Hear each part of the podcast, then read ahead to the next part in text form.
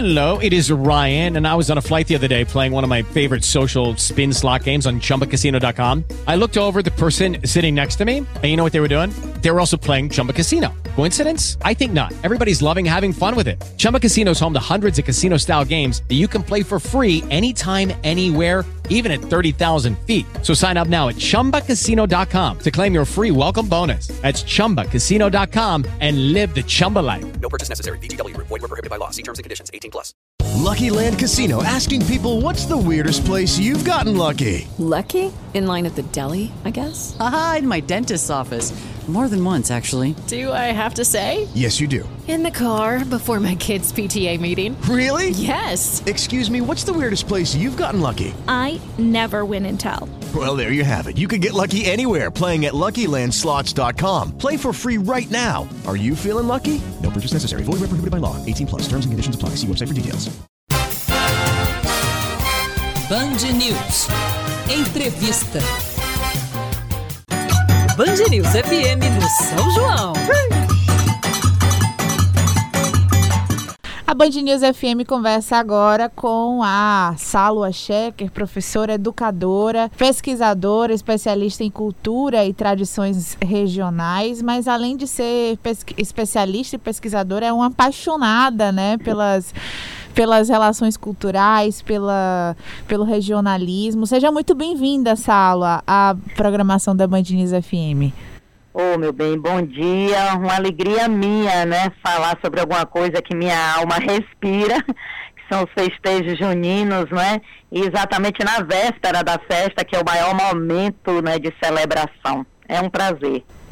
Bom, é um pouco inevitável a gente não fazer uma relação com esse momento que a gente vive agora, né, Sala?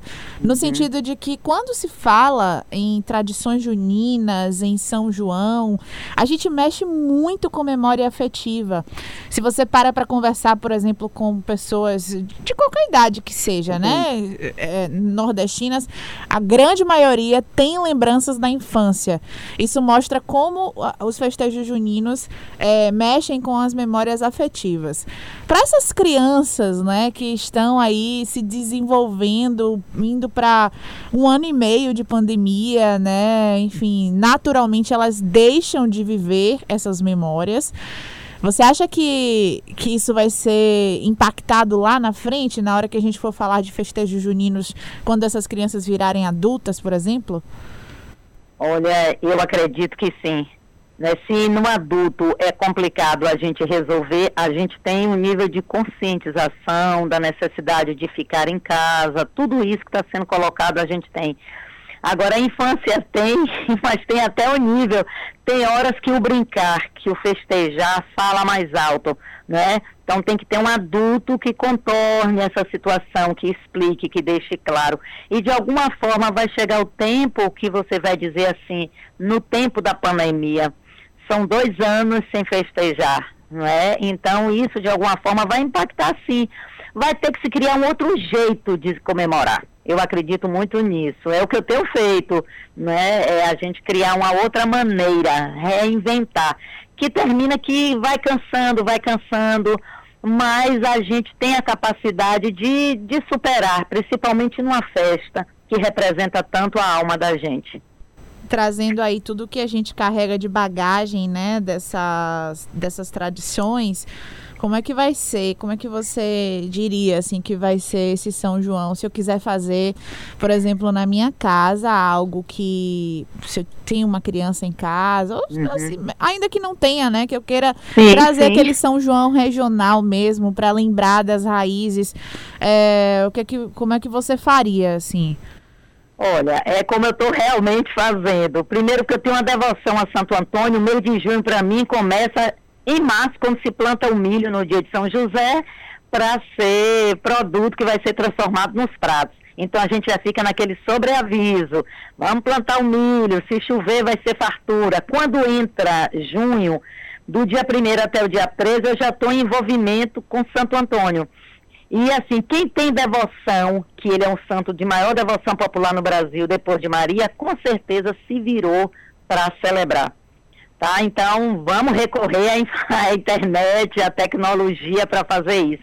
E todos nós, principalmente do Nordeste, a gente tem essas memórias que você coloca, a gente tem a maneira de fazer essa festa. O que vai ser precisar, preciso é a gente adaptar.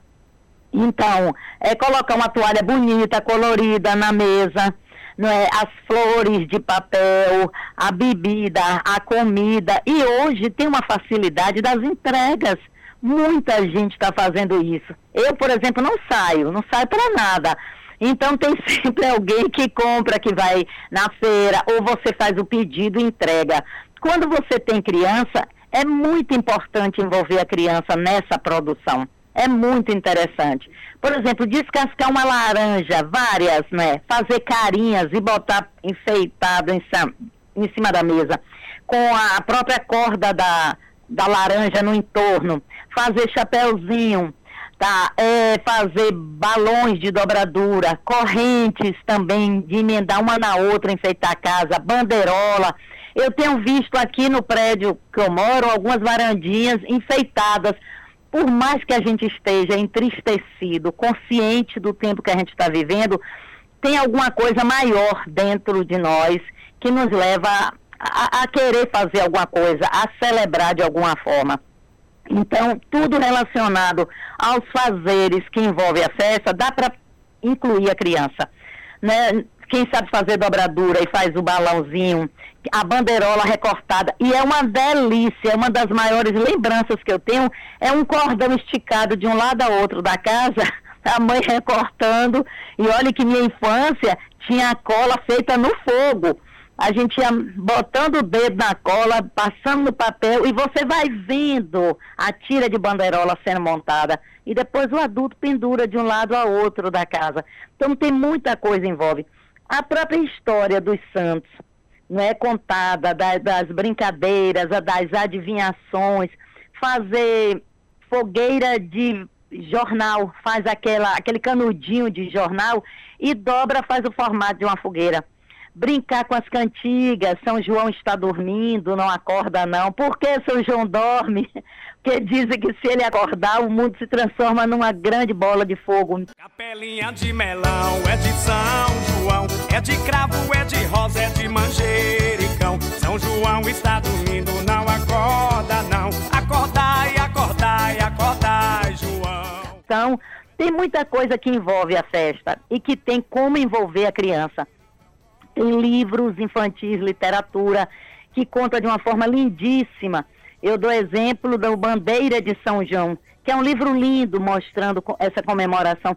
Então, envolver a criança nisso, o próprio milho, aquele cabelo do milho, a gente tem como brincar. E não tem como deixar a criança à parte. Fora fogo, né, o que depende de fogão, no mais, a criança pode estar envolvida nessa produção e criando as memórias futuras. Com fé em Deus, em 2022, ela vai estar dizendo: Oh meu Deus, 2021 a gente passou tudo em casa e esse ano está podendo, né? Com fé em Deus, né? Está comemorando como se gosta, voltando ao seu interior para fazer a fogueira, fazer a, a festa, passando de casa em casa. Mas a gente tem como envolver a criança sempre, sempre. É verdade. É, agora eu vou fazer uma pergunta. Você estava falando aí sobre cri, criar memórias, né? De que Sim. forma a gente pode ajudar essas crianças, essa geração a, a desenvolver memórias, não passar batido por isso. É, eu queria saber de você, Sálua, qual hum. é a sua. Qual é ou quais são? Não sei. Eu acho, acho que é meio difícil, até injusto é. eu te pedir uma, né? Mas é. quais são as suas memórias mais fortes que você tem, assim, mais marcantes do São João? Olha, como eu sou do interior, eu sou de uma cidade muito pequena chamada Ibirataia, eu passei minha infância e adolescência sem luz elétrica. Imagine o valor de uma fogueira na frente da casa. É belíssimo, é um, é um sonho. E uma das lembranças mais lindas era esperar das seis horas, naquela noite com, de chuva fina, onde a gente armava a fogueira e era esse o horário que se acendia a fogueira. E tinha uma árvore do lado com algumas, alguns presentinhos né, que a gente balançava até cair no chão. E as adivinhações. Fora isso, tinha praticamente um cortejo. Como a cidade era muito pequena, como eu falei, tinha um sanfoneiro tocando uma pé de bode, aquela sanfoninha de oito baixos, que passava de casa em casa perguntando São João passou por aí. E a gente entrava, comia, dançava, isso em várias ruas e depois voltava para casa. E uma coisa que eu, duas, que eu achava lindíssimo, eram as embalagens de fogos. Porque São João é menino, é, ele é comemorado no dia que nasce. Os outros santos todos são comemorados quando morrem, celebrados com, quando morrem. São João é quando nasce. Então eu achava linda aquela imagem dele com o carneirinho do lado, né? E a gente fazendo a festa. E é uma festa de mutirão, que começa na frente da casa e se alastra pelas ruas e depois volta para casa. É linda, é a alma da gente. Né? é isso. É, eu fiquei curiosa, assim, pensando, né? Muita gente para para contar a, a, a história do, da comemoração do São João e do Uhum. próprio santo também. Mas você que é uma, uma estudiosa do assunto, eu imagino que tem alguma, alguma informação, assim, que você... O que, que a gente não sabe, né? Sobre, sobre a história. No dia a dia, assim, né? A gente acaba se prendendo a uma parte da história, a um resumo. Tem alguma coisa que você acha super interessante na da história da festa do São João e que a gente não saiba, de repente? Olha, eu ando estudando muito, lendo muito e fazendo vários cursos, né? E recentemente eu estou fazendo um com um grande estudioso de, de cultura de maneira geral e principalmente do cordel, que é Marco Aurélio. É um baiano que hoje reside em São Paulo. E numa de- dessas aulas que eu estou tendo virtualmente com ele, ele colocou um livro de Melo Filho, que é um pesquisador grande, mega do Brasil, e quando ele fala um pouco a respeito da origem das espadas. Eu tinha uma informação que as espadas eh, remetiam às, às brigas, às pessoas que tinham ido à guerra. E na volta, a maneira de rememorar era soltando, que a- na verdade a espada ela é originária do buscapé numa versão grandiosa, porque o buscapé você solta e sai correndo atrás do seu pé, daí o nome, né? E você brinca com aquilo, mas a espada ela tem uma outra proporção, é enorme. Com Marco Aurélio, ele me colocou que Melo Moraes Filho, né, ele tem um- uma pesquisa onde ele diz que antes das pelejas dos repentistas, num, num Brasil de 100 anos atrás aí, é, eles batiam arma, chamada arma branca, né? Um, um punhal um pelo outro e saíam faíscas.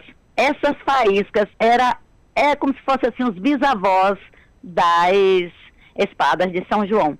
Eu fiquei tão encantada com essa informação, porque o que mais me apaixona é saber a origem das coisas. Eu fico tão feliz e fico também, ao mesmo tempo, assim, meio murcha, porque eu disse, oh, meu Deus, quanta coisa ainda eu tenho que aprender. Me anima, mas diz assim, é, pouco ainda o que eu sei, eu preciso ler mais, eu preciso estudar mais.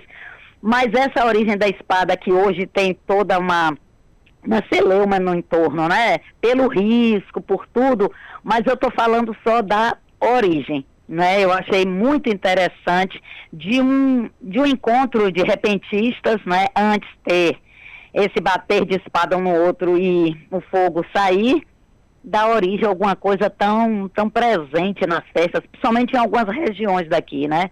Que é a- o festejo a São João. E é um santo da, da fartura, né? É uma, é uma colheita farta, onde a gente celebra essa colheita. Que nas festas pagãs isso já existia em torno do fogo, né? Nós temos, tivemos dessa semana o solstício de inverno, né? O dia mais, o- mais curto e a noite mais longa. Então tem muita coisa que envolve a festa, é muita simbologia. Maravilha. A gente sabe ca- cada dia aprendendo um pouquinho, né, Saula? Não Mas é? ainda bem que existem pesquisadores é, É. curiosos como você, né, que, que traz essas curiosidades pra gente. Eu gostaria de lhe agradecer imensamente por ter atendido a gente, separado um tempinho do seu dia para conversar com a gente. É, e lhe desejar um excelente São João, que ano que vem a gente consiga comemorar da forma que cada um deseja, né? Tá bom, meu bem, muito obrigado. Desejo também a vocês. E outra curiosidade: Diga. a gente é uma região do Brasil onde a gente deseja um feliz São João, tal qual a gente deseja Feliz Natal, Feliz Ano Novo. Eu acho tão bacana isso, ela é tão marcante na nossa vida que a gente não consegue trabalhar, eu que sou professora, né, eu não, imagina, nem eu nem os alunos, a gente não queria estar em sala de aula, né, é, é, a gente tem um recesso junino por conta das festas. Né? E a gente deseja um feliz São João a você, todos da Band News, que eu gosto tanto, e todos os ouvintes dessa emissora também. Band News FM no São João.